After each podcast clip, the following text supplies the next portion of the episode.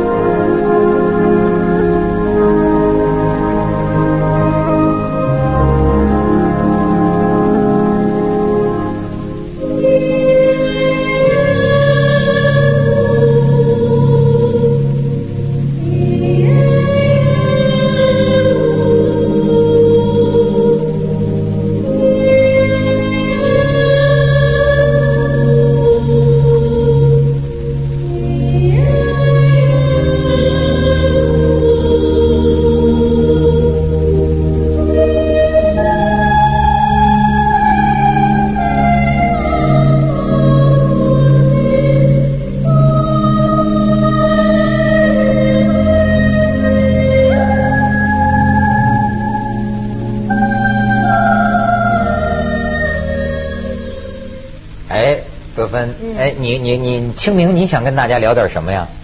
呃，我想最基本的，咱咱咱们谈到就是慎终追远嘛。慎为什么要有清明？为什么要去扫墓？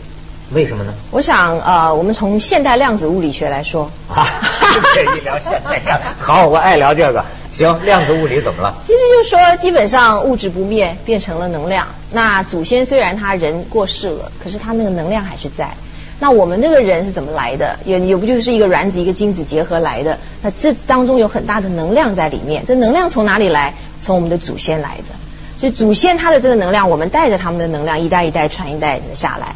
所以今天呢，我们作为一个人在这个世界上，我们要慎终追远，回溯我们这个源头，那我们心里可以获得安慰。因为你当一个人跟他的源头接上的时候。你才能真正找到那个爱的感觉、喜悦的感觉。我们家的祖坟现在都找不着了，你说我怎么办呢？那就是为什么说其实应该天天去缅怀祖先的？那现在祖坟找不到了，人家说一年一度嘛。那个耕地推平了。那没事儿，四月五号你在你家就可以搞一个祭祀啊。哦。啊，你其实不用什么，你就献弄点鲜花，哎，上一个香啊，然后说，哎，我我的这个我的这个斗士祖先们。哎，我对你们表示尊敬，因为没有你们就没有我。然后我的这个 DNA 里面呢，我身上的能量都带着你们的东西，所以我对你们不能不承认，不能不去尊敬你们，我认可你们，然后去寻寻求祖先的保护啊什么。哎，哎，我觉得这个是。你你你受感应吗？没感应。没感应。那你清明节 这感言是什么呢？我觉得咱中国人没有进过神社，这比较糟糕。什么意思？你看，人家虽然那个靖国神社里有战犯，我们有烈士陵园呐。可是你想，现在在北京，如果你要怀念重要的人物，去哪儿呢？以前你现在我们最重要的纪念碑是在天安门广场上，可你现在不能四月五号拿个花圈去那里，对不对？现在人家点圣火，对 对，你进去对不行。那八八八宝山公墓，一般人好像也也去不了吧？随便能去吗？嗯。贺龙的这些这些墓，嗯。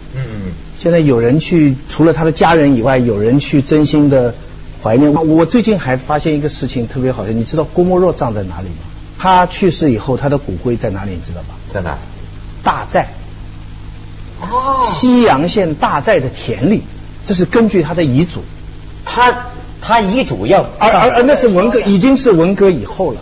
我最近就我我我上课讲到郭沫若，我就在讲，要是真像你说的。这个有能量，有感应，有时候，咱郭沫若伟大诗人的这个这个骨灰在大寨的田里，现在不知作何感想。凤凰大视野就讲我们，这可能是我们历史上说周总理为什么要把骨灰撒遍全国大地呢？嗯，我在凤凰大视野这纪录片里，我看到一个说法，说是 不知道是不是真的了，说因为啊，他如果葬在八宝山。那么他的那个墓穴的位置呢，跟一个叫康生的相邻，所以周总理可能对康生这个人不对付。他不愿意跟康生葬在一起，我觉得所以人家撒遍全国大人家周总。理是热爱中国，所以愿意让他的骨灰呢，这个普 普及，哎，散发在整个中国的每一个角落。七五年的时候，邓小平不是要复出嘛？嗯邓小平复出要复出的时候，总理见他。总理那时候在病中，都已经知道快要去世，他的癌非常厉害。嗯嗯。见到邓小平，根据现在的回忆录说，见到邓小平的第一句话，两个人这么多年寒暄什么一句都没有，第一句话，周总理就是说，康生是叛徒，但主席不让查，就这么一句话，这是多少年不见的，哦。所以你讲的周总理不愿意葬在康生，我觉得是有一点根据的，有点根据，还有点根据有意思。所以还两全其美的方法，哎，骨灰撒在地嘛。还还有一个人是张爱玲，张爱玲去世以后呢，她在美国呢，就是有一批她的呃一些朋友张错啊，他们一些人就把她弄到海上，撒在美国那个那个 L A 外面的海上。是嗯但是呢，就夏志清啊那些学者当时就是说，其实张爱玲生前最怕水，她所有的文章里都是怕水的。嗯所以后来事后那些葬的人，他们都说你不能这样说啊，因为在美国，你不能随便找个地就就能给你葬的，他有很多法律的问题，葬海上还问题不是很大。是是是所以这个人怎么葬，你你信不信？你觉得就是说人死了以后葬哪儿都无所谓呢，还是说你很 care 你将来的骨灰在什么地方呢？呃，有所谓，真的，我听好几个朋友讲。那当然，你说这个科学，咱这是咱就不不聊它，但是很多是我觉得是可以信任的，身边的这个朋友，真的，你找着祖坟，他是后来找着自己家祖坟，就今年吗？去年吗？找着祖坟，这么多少年来头一回修葺了祖坟，拜了祖坟，然后你知道他这个小破公司啊，在香港上市啊，成功上市，一下翻了多少倍？几个几个这多少亿的这个这个身家，像这种东西你怎么解释呢？你怎么解释？从我的观点解释，是外祖坟。对我的观点就是说，他跟他的源头接上了，他感应到了。嗯那如果说你真的找不到你祖坟怎么办？你就试着去感应啊。你试着去感应，在那个能量的层面可以跟它连接上。因为我觉得像刚刚徐老师的这个问题，就是说你在意死后怎么样？其实我并不是很在意的，因为我觉得这些形式、外在形式的东西都不如你内在你真正深厚的情感在哪里。你对你的祖先是不是有真正深厚的情感？你是不是去追忆他？那外在我把他坟墓弄好、弄弄弄得漂亮啊，修得好，当然是我内在表达的一个最大的一个方式。可是如果你找不到的话，你还是可以去表达你这份的啊、这这所以就说。有有一种玄学，就认为什么呢？就是本是同根生，嗯就说在这个根上，这个根呢，也许是形而上的，它不见得是你看得见摸得着的，也许是某种生物场是，也许是某种信息场。就说在这个根上，我们都是连着的，我们大家都能互相感应。因为什么？因为我再给你讲，就可以信任的身边的一个女性朋友，这是可以信任的。就是说，她清明节前前些年，清明节她做梦，她做梦，她她父亲去世了嘛，她做梦梦见她父亲连续两三晚上，她她爸爸就跟她说，说我这里都是水，我这里都是水，我这个很难受，就做这个噩梦。结果最后呢，真的就是把这个墓穴刨开，就发现他父亲那个淹水了，这是真事儿啊。那么你说他怎么就能感应呢？他他怎么就能知道呢？从科学角度来讲，你刚才讲的那个找到祖坟跟上市公司发财，其实没有必然的联系。啊是吧对，但是但是就算没有必然的联系，你找到祖坟好好拜，这是很应该做的事情。既让你特安慰了你的身心，哎对你有一个安安身立命了。对。假如你是为了上市公司发财去拜是是，那不可取，那就是那是违反了祖宗的。没效。果。对，而且是不孝，那是不孝。你不仅是没效果，而且是不孝。孝。不孝，而且是存了这个奸伪之心，而且是行贿，是利用是吧？利用祖？先。以为给祖宗摆俩苹果，自己就股市发财了，对。这是什么道德水准？不可取不可取。锵锵三人行，广告之后见。而且你说清明啊，哎，我真是觉得四月一号是我的节嘛，是愚人节嘛，就我是个愚愚蠢的人嘛。但是呢，愚蠢只允许骗人几天。节，四月一号是你知道台北啊、嗯那一天呐、刚当选的马英九就跟陈水扁会面。嗯，然后两人会面的时候，四月一号会面吗？那一个不姓马吗？一个不是扁吗？对马跟扁凑起来什么字啊？骗。骗，哎，你看，冥冥之四月一中号的骗人节。没错没错还真是哈。就像英文叫 false day，那 fall 的意思不是讲，不一定是指愚人，也是去愚弄别人的愚弄。愚弄别人欺骗，对所以你看，四月一号被人骗，到了为了到四月四号啊，咱们要清明了，要要恢复理智清明了，不能长期被人骗。而且我今天看凤凰气象站还讲呢，说是这个清明节啊，本来是谈情说爱的节，鼓励年轻人呢、出去踏青啊。就是在周朝的时候，当时的记载，清明这一天不光是慎终追远，而且还是什么呢？传宗接代。发情期就春春情萌动，说这个时候男女啊叫什么奔而不进，就是说可以随便野地里奔去，随便私奔去。这这一天呢，不管你。呃，鲁迅就写个书，字书名就叫《坟》。现代人不会用这种题目的了，嗯他自己写。还有刚才讲到的郭沫若啊，妙得很，就符合你的说法。他的诗怎么写的哈？我还记得，嗯我我把你的一对乳峰，嗯比作一对坟墓，哦我们俩睡在中间，蜜叶化成甘露。对对对对对对对你看，他就居然把把这个女性的这个身体比作坟，我这样来表达。哎，不过他现在葬在大寨，哎呀，我一想到这点就 特别的感触。不过这这这是达到了西门庆的境界啊。达到西门庆，这对西门庆对这整个《金瓶梅》说了一个什么？就说了一个犯在淫上，最后就死在淫上嘛。你这最后你还是死在这坟上啊。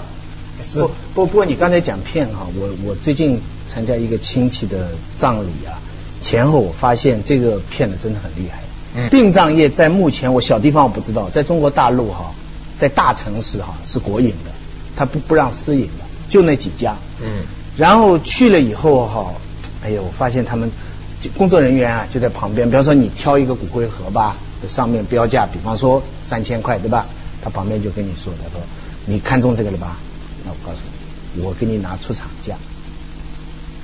工作人员哈，我给你拿出厂价，比方说两千，嗯然后你要订花吧，你要什么什么花吧？他说你要选了什么，你说吧，你说说，然后我都帮你拿别的价。哦就在旁边。这样呢，从明码上呢，好像是替你省钱的，但是实际上你仔细一想呢，他不知道拿来的是什么东西，你明白没有？发票也没了，什么也没了，就是说这些东西旁旁边就在做这个事情。但是你知道，人在这个时候是最 weak 的。你说你家里去了亲人，第一尽量想让他去的好，嗯谁还会计较说一个骨灰盒？比方说，对对对我看了一个三千的，旁边的人说这个这个不好啦，这个五千的这个比较好，你还会愿意说当着亲戚大家的面说，哎，这个钱要省啊，是是是是是，对不对？人在这个时候很 weak，所以这个马跟扁在这个时候进来啊，是最有效的。所以我我我我当时就在想这个事情，你说这个能开放给私人吗？开放给私人能够又能够。能够竞争了会好吗？我就不知道，我总觉得这个殡葬业现在利润极年年高，对，但是骗人的成分极大。十大暴利行业，这个殡葬行业是排在前头的，你知道吗？年年都在说这个殡葬改革呀你。知道到了最后最关键，我那亲戚回来以后，他是他，你们知道他他整个仪式完了以后，最后有可以两三个至亲的人随着车可以送到火烧的地方去，啊这个是一般人去不了，那个必须是至亲去的。去回来以后哈，我那亲戚哈就昏过去了，就啊就瘫掉了。怎么会瘫？他是后悔的不该去，怎么会瘫掉的哈？第一，亲眼见到这么一个炉，你看这个跟你想象是两回事。亲眼见到人的肉体放进这么一个炉里哈，是自己的亲人哈，受不了，砰就是。更重要的是，差一点搞错。如果他当时不在，那个号码就叫错了。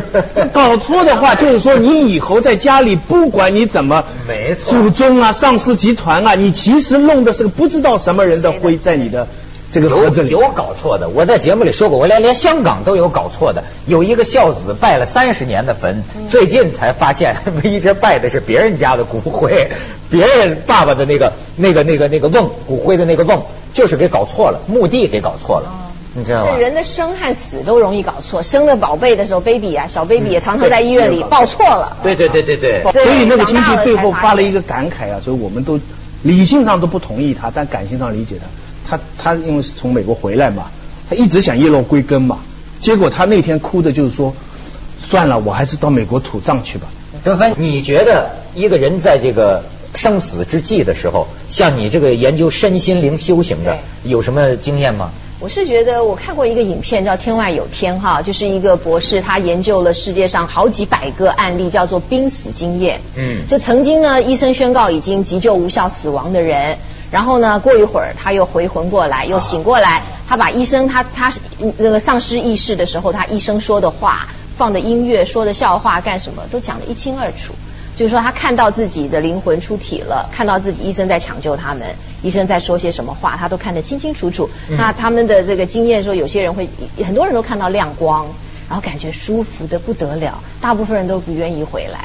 其实他那个时候没有完全失去知觉。其实有些人是死亡了，医生都已经宣告他死亡了，这叫濒死经验，就已经真的是死亡了，然后他灵魂出窍，看到自己。然后再回来，然后把刚刚他急救的那一幕都说得清清楚楚。所以有些人说我们是哭着来，笑着走。其实死亡并不像大家想象的那么人人的躯体死的时候有一个灵魂出出来了。哦，我是相信的。那个灵魂有物质状态吗？没有，没有。啊，这个啊，我就觉得，反正人的这个物质形式没有什么可珍惜的，真的。就说你你死去之后，真的就你你刚才讲的你朋友的这个经验，我也去过殡仪馆。多少年前了，我不知道现在殡仪馆的服务可能很好了啊。但是多少年前给我的印象就是这样，我觉得我死了，挖坑掉哪掉海里，无这就无所谓了，你知道为什么呢？一点意思也没有，一点意思都没有。我跟你说，你去啊，你看到遗体告别仪式，亲友们在这儿，那都化好了妆。我很有幸，我到了后台，我在后边，你知道到后边啊，哎呦，我进见到一个一个冰冷的屋子，本来一个一个尸体是装在这个冷柜里的。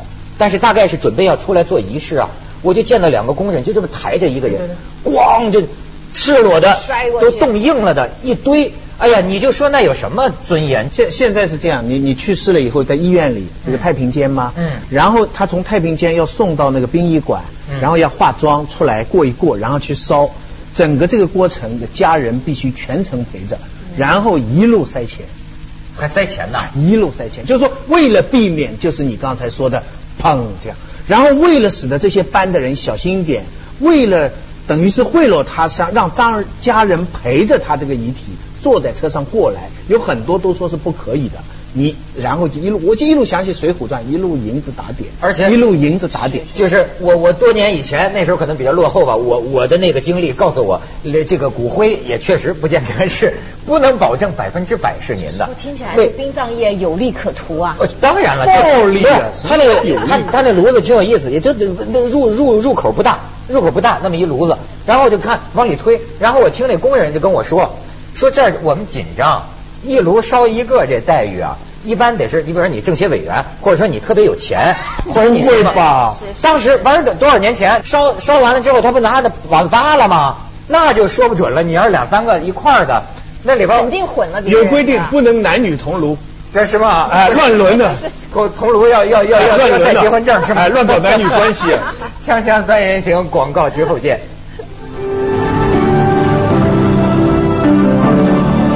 哎，徐老师，这个清明节变成法定假日以后啊，那以后扫墓这个事情啊，这个这个陵园的建设啊，我觉得会相应的发展。我自己现在去的时候，我最大的感受是什么呢？就是说，夫妻是很严肃的一件事。怎么讲？最后两个人的名字在一起嘛，就是说你们最后这两个人的名字，你们的灰在一起嘛？你看你在世上只活几十年。可是在一起可能一千年，不管你有感应也好，没感应也好，生前生前作战奋斗痛苦，真是怎么也好，他在一起，他物质上在一起，名字也在一起，所以要不人说说结婚风险大，办证要慎重嘛。这家伙已经都 千秋万代，咱俩就永垂。永垂不朽，吓得人家单身汉更不敢结婚了。永垂不朽，生不同亲，死同穴呀！哎呀呀呀！哎，这个时间可比你生要长久的多了。没有，这就在名字上永永远的纪念住，对对吧？是是。哎，你就说这清明节，咱们不是还男欢女爱吗？还还谈情说爱吗？这个得分不是讲究说，刚才还是说这荷尔蒙的爱情是是是很不可靠的。是没错。那么你觉得能够像他这样？就是这个能够夫妻到永垂不朽的这种 程度，是那是一种什么样的感情？哎，我觉得就是夫妻就是要做到这样子，要不然真的是没意思。你要做到说愿意跟他一生一世都葬在一起，这才叫真正的夫妻。那这个就是需要两个人心灵上的一个共鸣了。嗯、你们俩要找到是呃是相同的喜好，然后谈话能够谈得来，不是相敬如这个冰啊。宾客的宾，宾客的宾，或是冰冷的冰，嗯，或是这个兵戎相见的兵，都不是。